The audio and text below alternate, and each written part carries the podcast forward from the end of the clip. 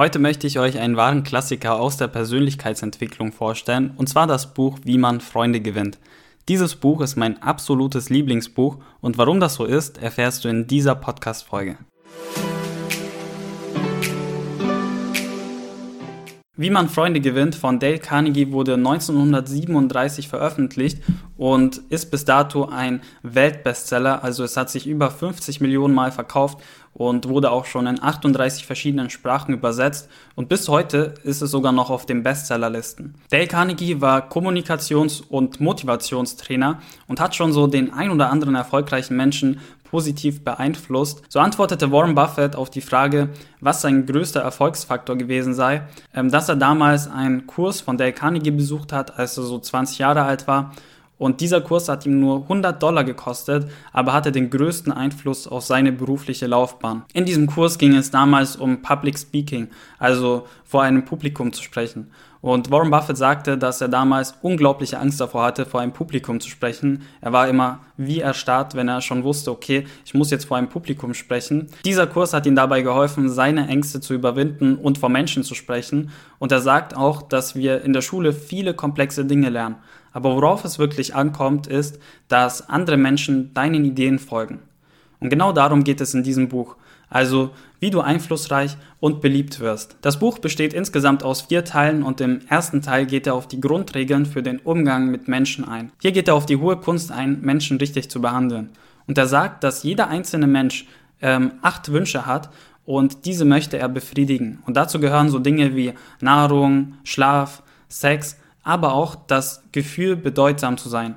Und das Gefühl, bedeutsam zu sein, ist in der Regel dieser Wunsch, der am unerfülltesten bleibt. Er sagt auch, dass der Mangel an Anerkennung der häufigste Grund ist, warum sich eine Frau von einem Mann trennt und dass es in unserer Gesellschaft halt eben so ist, dass wir sehr oft, ähm, wenn uns etwas Negatives auffällt, Kritik ähm, aussprechen, aber sehr selten Lob aussprechen, wenn uns etwas gefällt. Du kannst mal selbst überlegen, wie das bei dir so ist. Also, wenn dir etwas Negatives auffällt, ist es bestimmt so, dass du häufig dieses Negative aussprichst, aber wenn dir mal was Positives auffällt, dann ist es wahrscheinlich so, dass du es einfach für dich behältst und das für ja selbstverständlich siehst. Dale Carnegie sagt, dass es ein Verbrechen wäre, wenn wir unserer Familie sechs Tage nichts zu essen geben.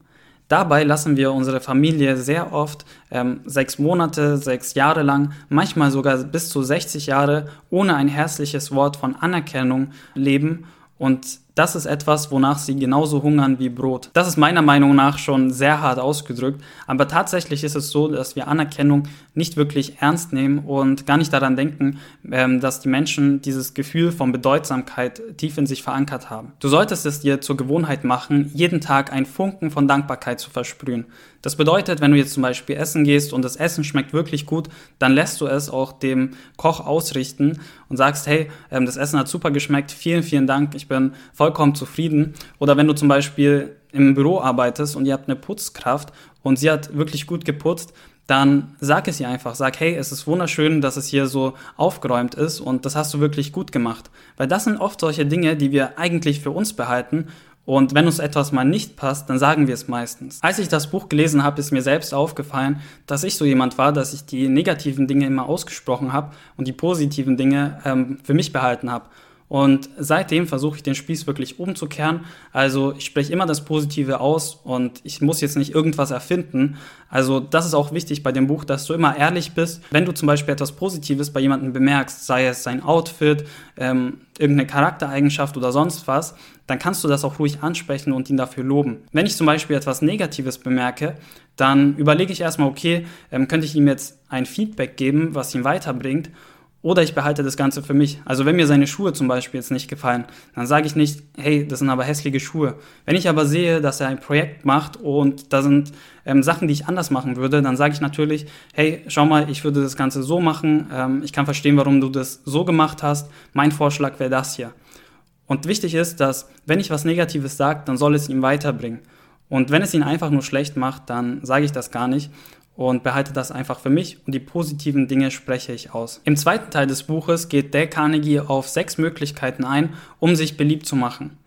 Und hier gibt es einen Satz, der mich sehr geprägt hat. Er sagt, wer sich für andere Menschen interessiert, gewinnt in zwei Monaten mehr Freunde als jemand, der die ganze Zeit nur versucht, andere Menschen von sich zu überzeugen in zwei Jahren. In den meisten Gesprächen ist es einfach so, dass der andere, also dein Gesprächspartner, einfach nur als Stichwortgeber ähm, funktioniert. Also du sprichst mit ihm und wartest, bis irgendein Stichwort fällt, wozu du deinen Senf geben kannst und dann ist das Ganze so, ja, nach dem Ping-Pong-Prinzip. Also die Person redet über sich und sagt irgendwas, ähm, wozu du auch etwas weißt und dann redest du wieder über dich. Und so geht das Ganze hin und her. Ich gebe dir dazu mal ein Beispiel. Stell dir mal vor, du hast eine Person länger nicht mehr gesehen und ihr sprecht über den letzten Urlaub. Und du fragst die Person, hey, wo hast du letztes Jahr Urlaub gemacht? Und sie sagt dir, ich war auf Mallorca. Dann ist Mallorca dein Stichwort und du sagst sofort, hey cool, ich war auch schon in Mallorca.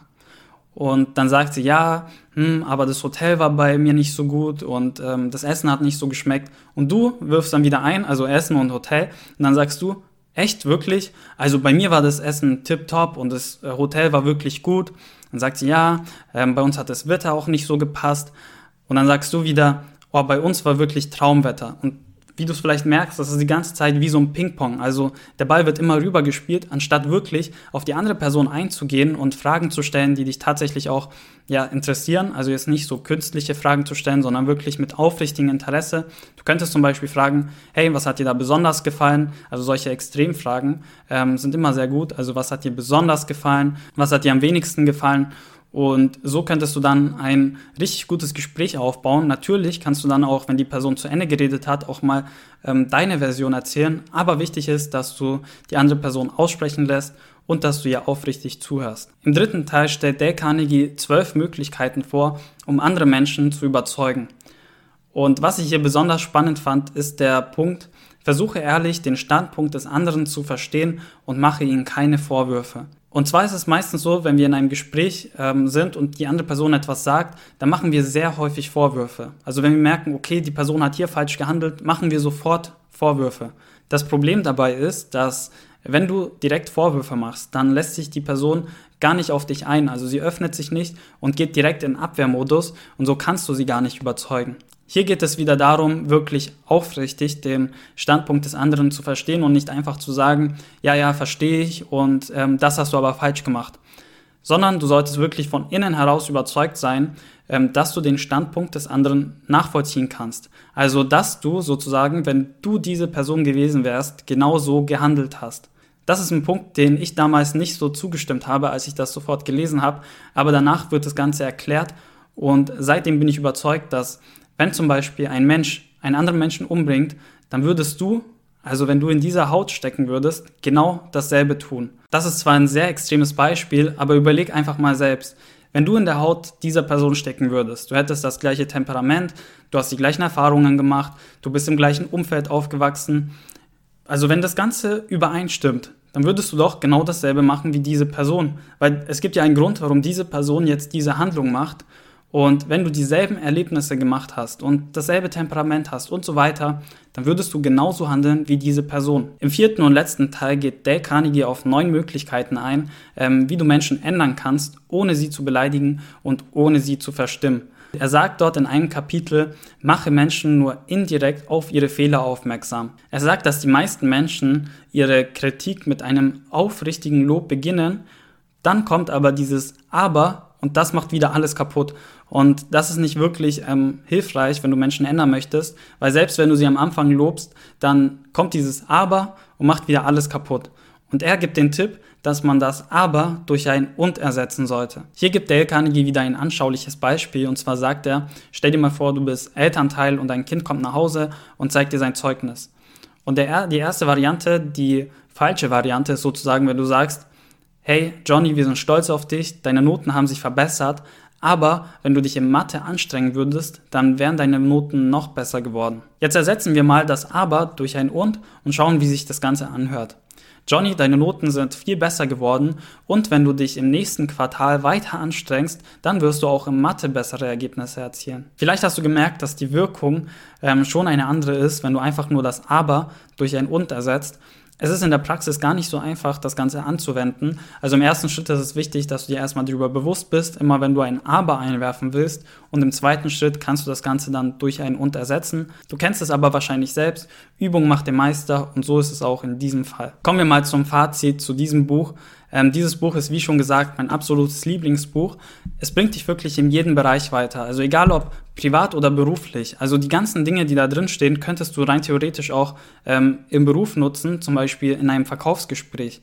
Und das Gute, was meiner Meinung nach dieses Buch auch so besonders macht, ist, dass es wirklich um Ehrlichkeit geht. Es geht in diesem Buch nicht darum, manipulative Tricks zu verwenden, um die andere Person zu überzeugen, sondern durch aufrichtiges Interesse und natürlich Ehrlichkeit. Von allen Büchern, die ich bisher gelesen habe, hatte ich in diesem Buch die meisten Augenöffner und das, was ich jetzt heute an Learnings vorgestellt habe, waren vielleicht 10% von dem, was ich tatsächlich aus dem Buch mitgenommen habe. Man merkt auch, dass Dale Carnegie wirklich Interesse daran hat, dass die Menschen diese Prinzipien umsetzen, also zum Beispiel durch diese anschaulichen Zusammenfassungen oder am Anfang des Buches sagt er auch nochmal, wie du das meiste aus dem Buch rausholen kannst.